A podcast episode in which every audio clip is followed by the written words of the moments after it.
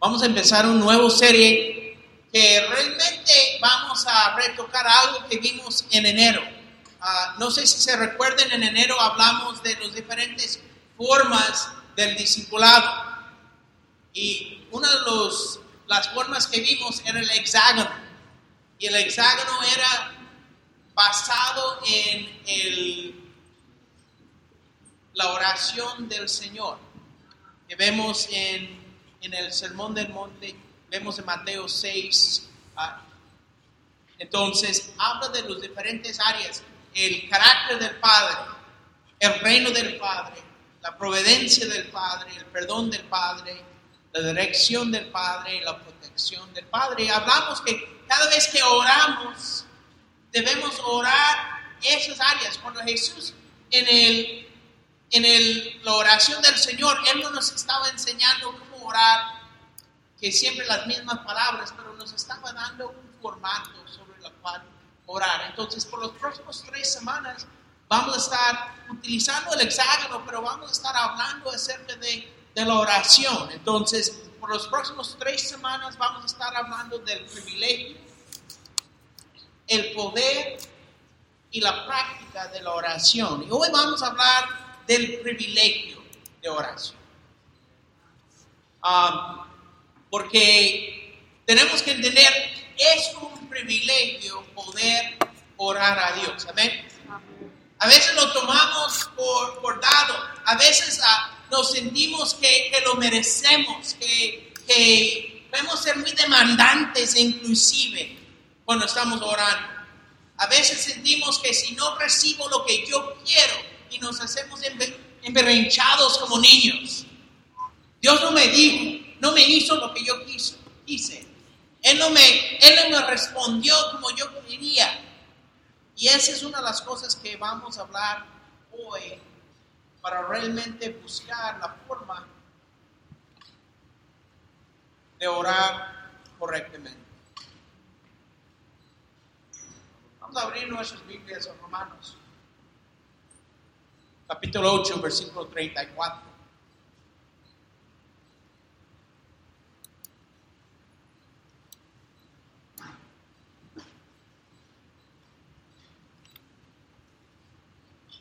Dice, ¿quién condenará? Cristo Jesús es quien es el que murió e incluso resucitó y está a la derecha de Dios e intercede por nosotros. Hay que entender algo. Jesús al resucitar, el domingo pasado celebramos la resurrección, amén. Al resucitar Jesús, su trabajo no terminó. Trabajo en la tierra terminó, pero desde ese momento, por toda la eternidad, el trabajo de Jesús es interceder por nosotros. Él es el intermediario entre nosotros y Dios. Porque nosotros en nuestra condición humana, en nuestra condición de pecador, no tenemos la habilidad de acercarnos a Dios, si no es por medio Jesucristo.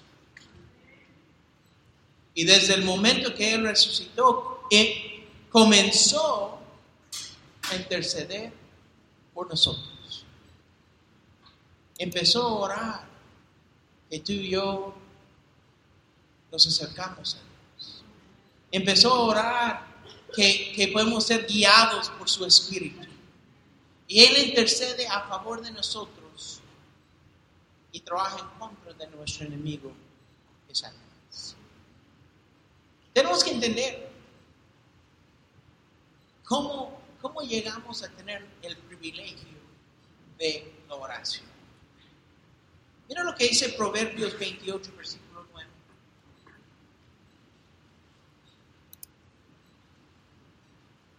Dice, Dios aborrece hasta la oración del que se niega a obedecer la ley.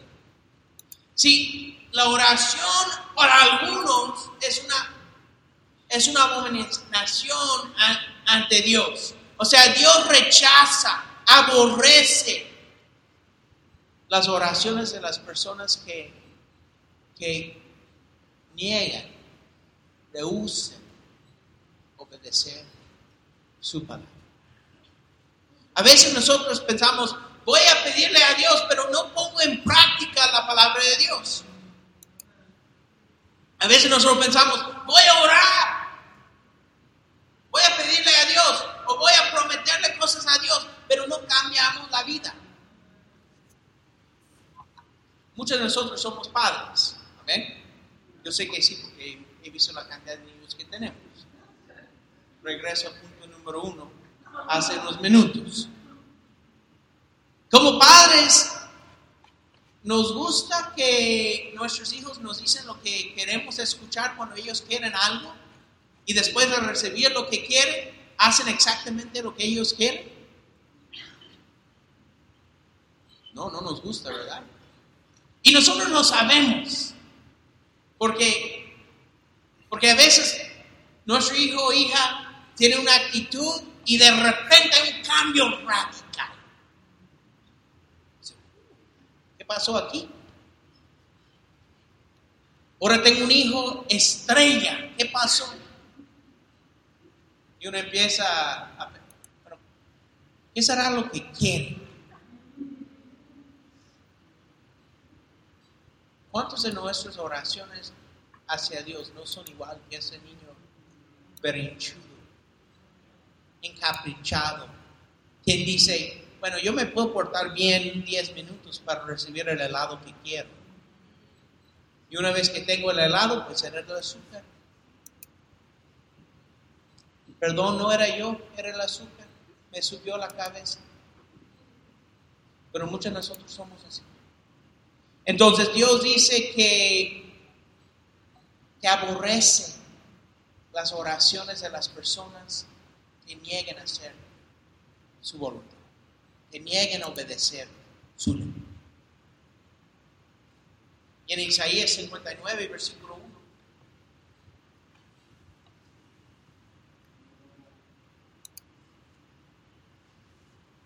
Dice, la mano del Señor no es corta para salvar, ni es sordo para su oído para oír. O sea, Dios tiene la capacidad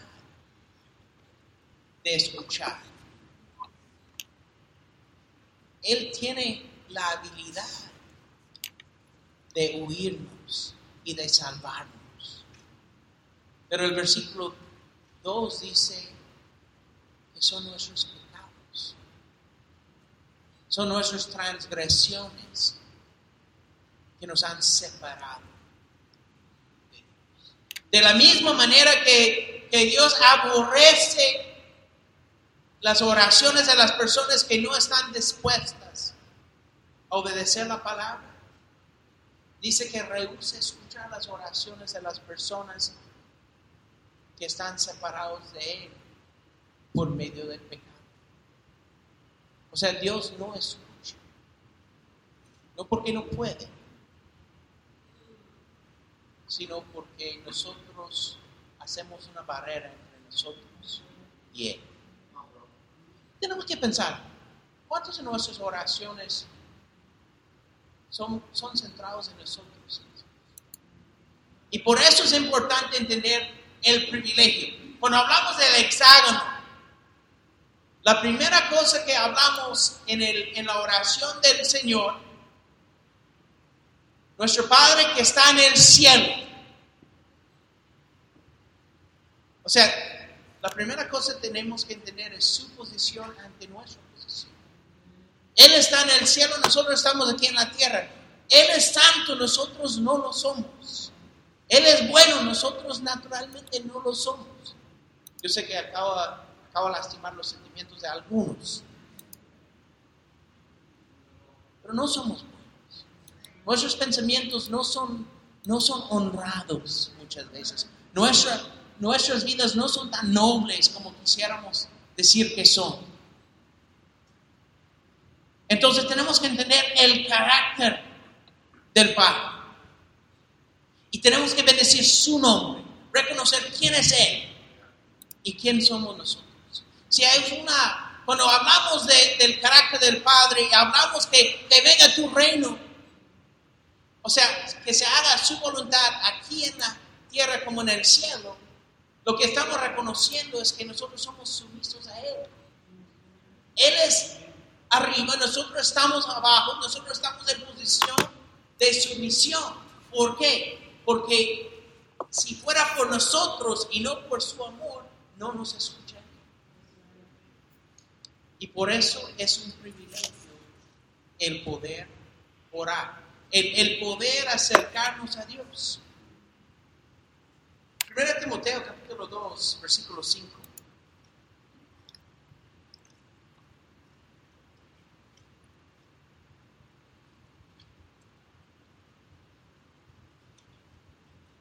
Dice, porque hay un solo Dios y un solo mediador entre Dios y los hombres, Jesucristo. ¿Sabes? Solamente hay un mediador. Eso, puede ser sorprendente por algunos. Porque algunos crecimos pensando que, que teníamos que ir a un sacerdote para mediar. O teníamos que orar a, a la Virgen o un santo para poder acercarnos a Dios. Pero según lo que dice Timoteo, lo que dice Pablo en, en la carta de Timoteo, hay un solo Dios, un solo mediador entre Dios y los hombres, Jesucristo, hombre que dio su vida como rescate por todos. ¿Sabes? El hecho que Jesús murió por nosotros hizo que Él fuera nuestro mediador. ¿Sabes? Si, sin el sacrificio de Jesús, tú y yo no tenemos la oportunidad. Porque nuestras oraciones nos, nos subirían más, más allá del techo. Porque sin Jesús no podemos borrar nuestra condición de pecador. Y por eso es tan increíble, por eso celebramos cuando alguien toma la decisión de, de someter su vida a Cristo. Por eso celebramos cuando alguien se bautice, porque está tomando la decisión de ya no vivo yo, sino Cristo vive en mí. Y el hecho que está encubierto con la sangre de Cristo encubierto con la sangre del sacrificio perfecto. Dios deje de ser el hombre pecador, vil por su pecado, y solo mira su Hijo Jesús, sin mancha, sin algo. Primera Juan, capítulo 2,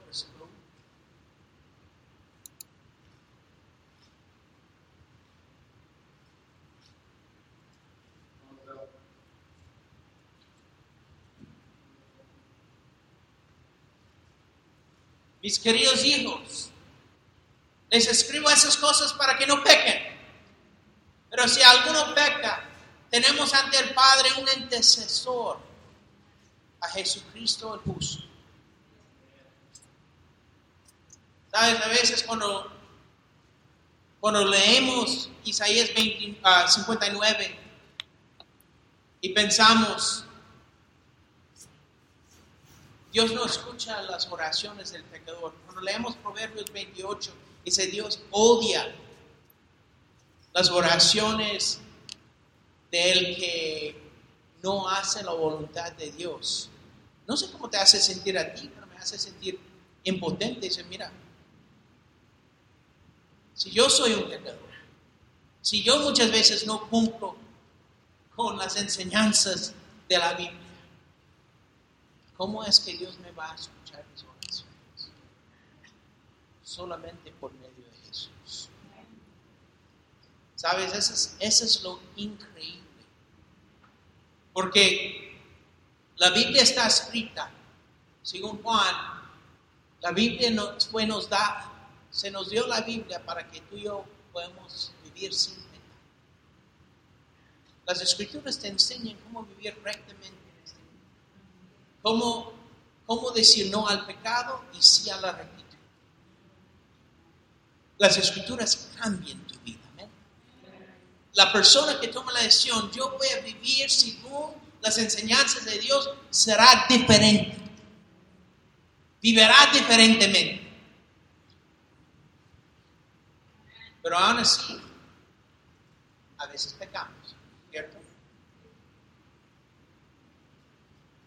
Y dice, pero si alguno peca, tenemos ante el Padre un intercedor, un intercesor. O sea, lo increíble es que en el tribunal de Dios tenemos a alguien que aboga a nuestro favor, Jesús. No es solamente un abogado. Vas ante el corte y dices, ojalá que mi abogado es bueno. Pero es el mismo Hijo de Dios. Y no solamente eso, dice, mira, me escuchas a mí porque yo di mi vida por esa persona.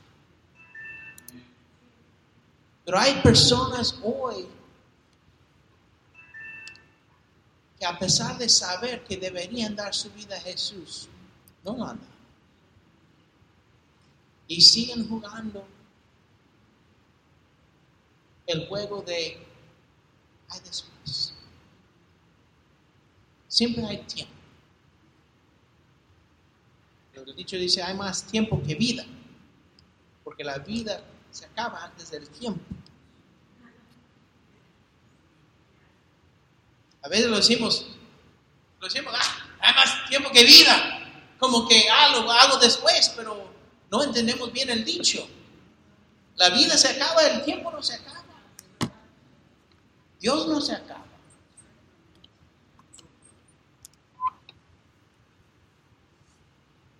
Tenemos un intercesor. Y Él intercede a, nuestra, a nuestro favor. Lo leemos en Romanos 8:34. Y otra vez en Hebreos 7, versículo 25.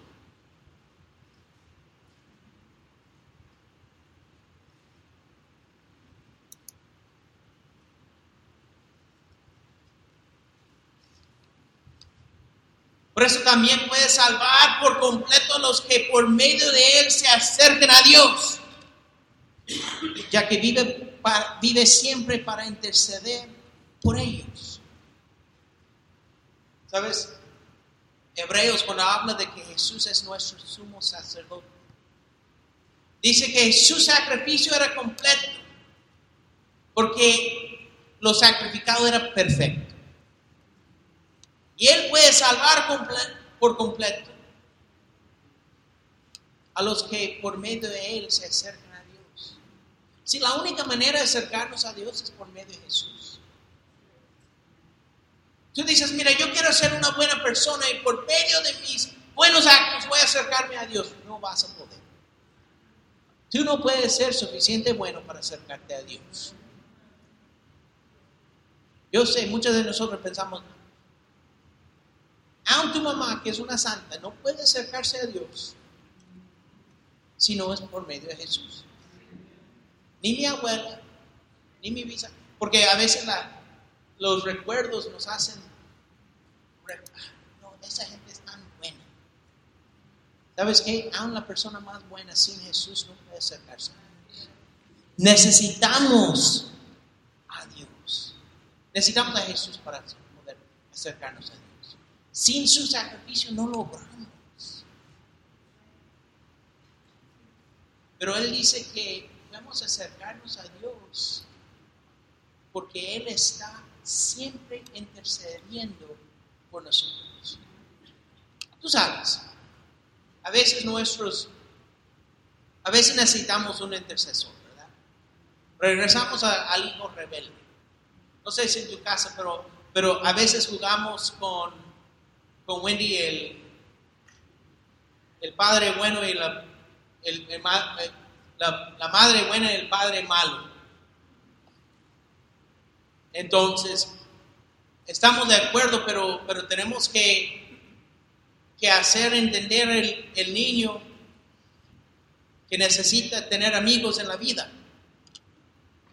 Dice, bueno, a veces nosotros ponemos el, el castigo. Te, vam- te vamos a castigar para el resto de tu vida. Porque el Padre es malo. ¿Sabes que Nunca vas a poder comer nada dulce ni que, está al lado de azúcar para el resto de tu vida. Postres nunca. Dice, y, y del otro dice, ¿sabes qué? Déjame hablar a favor de, de él. No lo quiso hacer. No entendió. Dale otro. Y ese es quien es Jesús ante Dios para nosotros. Cuando pecamos, Él dice, Padre, yo ya pagué por Él. Dale oportunidad. Yo sé que va a ser mejor. Y eso es lo que Jesús hace siempre.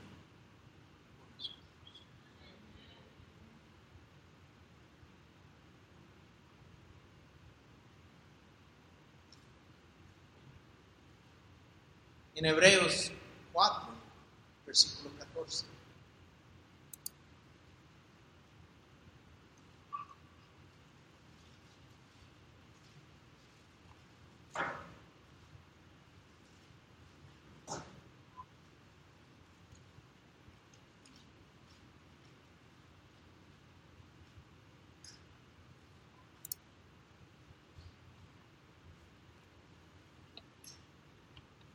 Por lo tanto, ya que en Jesús, el Hijo de Dios, tenemos un gran sumo sacerdote que ha atravesado los cielos, aferrémonos a la fe que profesamos.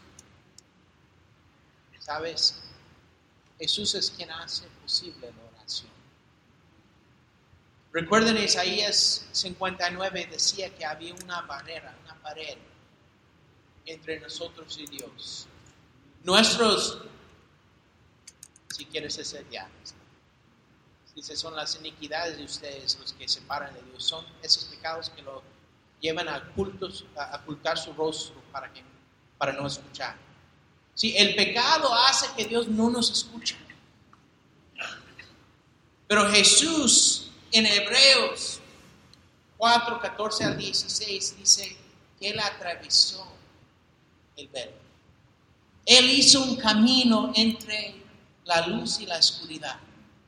Tú y yo por nuestras habilidades propias, por, por nuestras ideas, por nuestras propias palabras, no tendríamos el poder de poder comunicarnos con Dios. Pero por medio de Jesús, Él hace posible la oración. Y por eso la oración es un privilegio. Es un privilegio que solamente lo tenemos los cristianos. Dice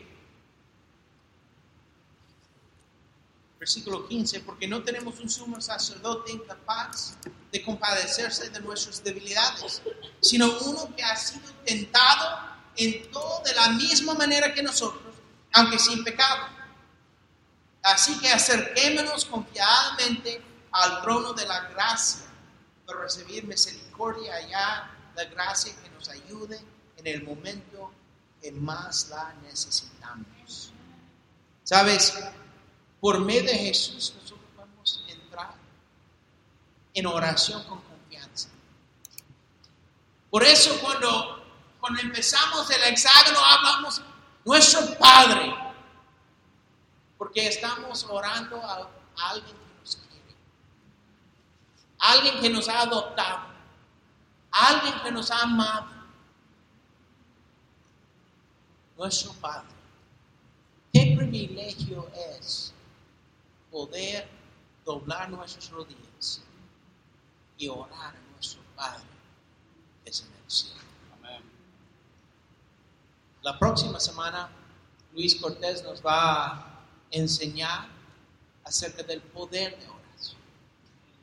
Cuando, cuando los hijos de Dios, los que han tomado la decisión de someter sus vidas, ser bautizados, cuando ellos toman la decisión de orar, ¿qué es lo que Dios puede hacer? Eso lo vamos a ver la próxima semana. Pero hoy tenemos que entender que el orar o la oración es un privilegio. Un privilegio que vino a un precio alto, la sangre de Jesús. Sin ese sacrificio no tenemos la oportunidad de orar a Dios. Y por eso celebramos que tenemos ante Dios alguien que intercede a nuestro favor. En ese momento